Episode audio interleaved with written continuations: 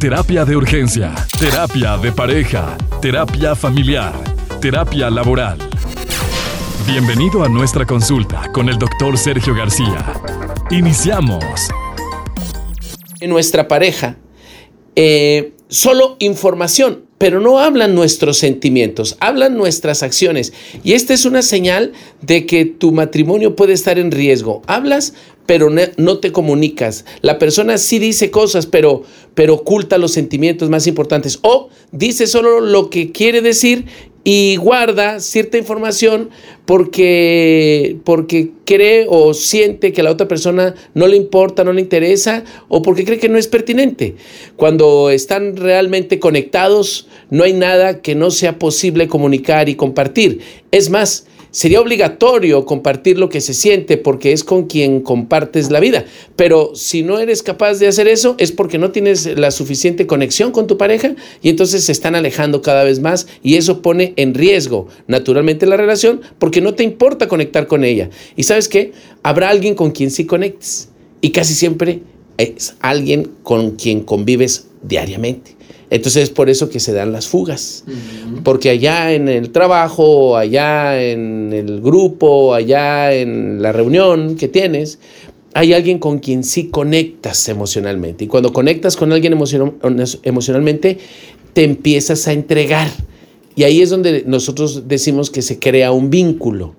Entonces tú empiezas a formar ese vínculo, empiezas a, a intimar con esa otra persona. ¿Y qué crees? Pues la empiezas a amar. Entonces así es como se dan el amor y el desamor. Bueno, tengan cuidado con eso. Hablas pero no te comunicas. Empiecen a integrarse más, a interiorizar, a mostrarse, a, soltar, a compartir. Bueno, otra. Otra señal de que puedes estar en riesgo, no estás de acuerdo sobre tener hijos. Imagínate que te casas y llega un momento en el que ya pasaron cuatro años y le dices, oye, quiero tener hijos. Y él, oye, pero es que yo no quería tener hijos. Pero ¿cómo si habíamos, si nos casamos para esto? No, pero es que no habíamos hablado al respecto. Entonces ya es tarde para, para darse cuenta de eso. Y eso naturalmente pone en riesgo la relación porque el objeto de la familia puede ser para uno una cosa y para otro otra cosa. Y entonces ahí, pues sí, se pone en riesgo lo que queremos en este proyecto que hemos creado juntos. Naturalmente que hay un regaño para los dos. Era importante haberse puesto de acuerdo desde el principio. O sea, ya hablar de esto cuando tienes cuatro años de casado, o sea, uno de los dos estuvo perdiendo el tiempo porque no sabía a dónde iba, pero pues ese es un error gravísimo, ¿no? No, no haber aclarado los puntos de a dónde iba esta relación. Muy bien. Eso es muy común, Doc. Pues... ¿O no tanto? No, no, no, no es tan común, un 15% de las parejas.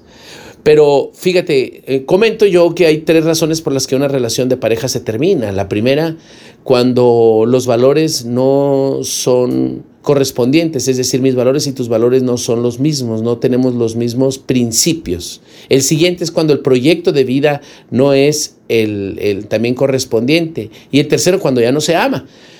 Y cuando hablamos del proyecto, el segundo punto, el proyecto de vida no es correspondiente, es que ella, por ejemplo, dice, es que yo sí quiero tener cuatro hijos y tú no quieres tener ninguno. O yo quiero viajar por el mundo y a ti no te gusta viajar. Yo quiero poner una carpintería aquí en el patio de la casa y a ti el acerrín te molesta. O sea, esos son proyectos que, que pueden hacer que la persona no sea correspondiente. Entonces, bueno, hay que tomarlo en cuenta, ¿eh? Pero eso Naturalmente se debe vivir en el noviazgo. Ya cuando ya estás casado, estás atorado, ¿y ahí ya qué? Bueno, siguiente. Pasan cada vez menos tiempo juntos. Él llega a su casa, estaciona el coche y se queda ahí fumando, tomándose una cerveza y mirando hacia la luna, evitando entrar a la casa. Esas, esas imágenes si es común en ti, significa que están en riesgo, ¿eh? porque ya no se quiere pasar el tiempo juntos, ya no se disfruta estar con él, con ella, y entonces la cosa no está bien. Siguiente, no te importa hacer algo para mejorar tu matrimonio y te pones a la defensiva. Crees que tú eres el que siempre tiene la razón y ya te estás enojando por lo que dice o hace tu esposa.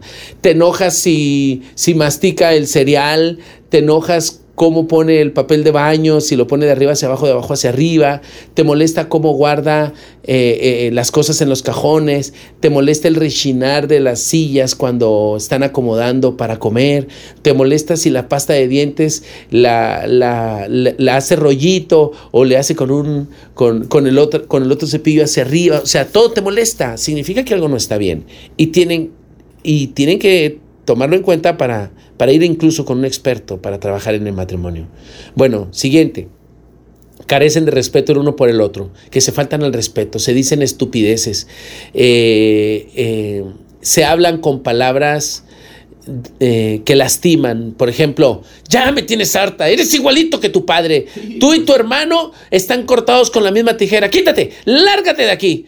Ese tipo de frases, ese tipo de comentarios lastiman, dañan, etiquetan y naturalmente que, adelgazan la relación de pareja.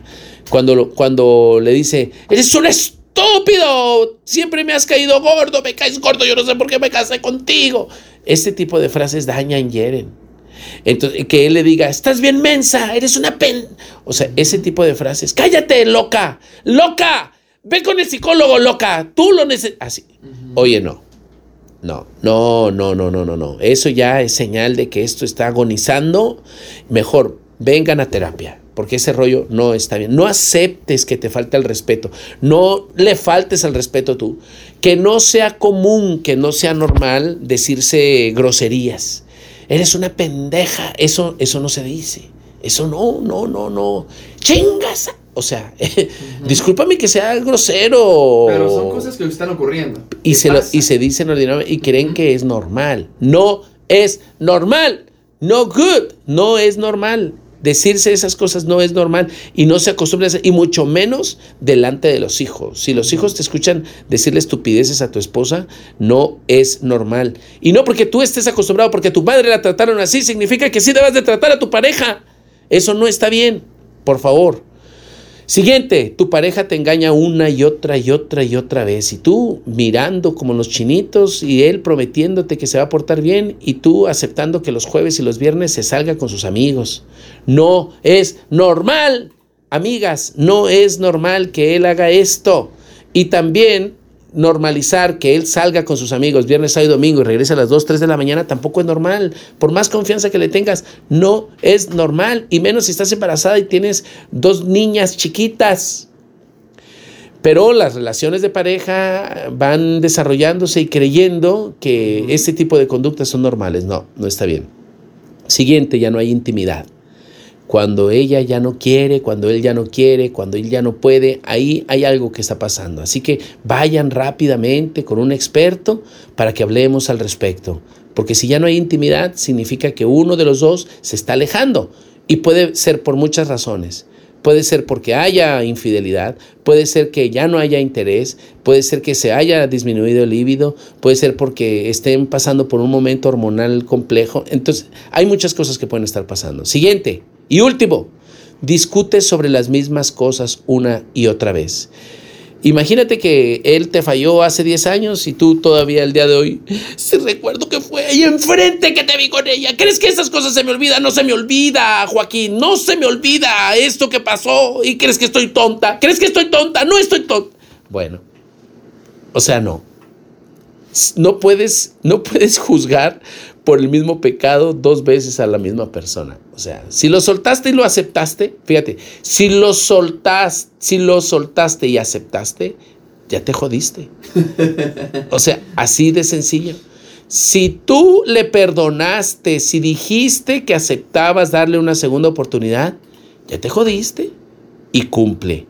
Porque no puedes estar hoy palpitando porque no ha llegado y porque crees que te está jugando chueco y estarle diciendo las mismas frases toda la vida. No, no, no, no. Ahí necesitan terapia, tú no lo has superado y mejor vengan con un experto porque esta relación está agonizando. Bueno, pues ya saben que terapia de urgencia es un centro terapéutico para la familia y para las parejas.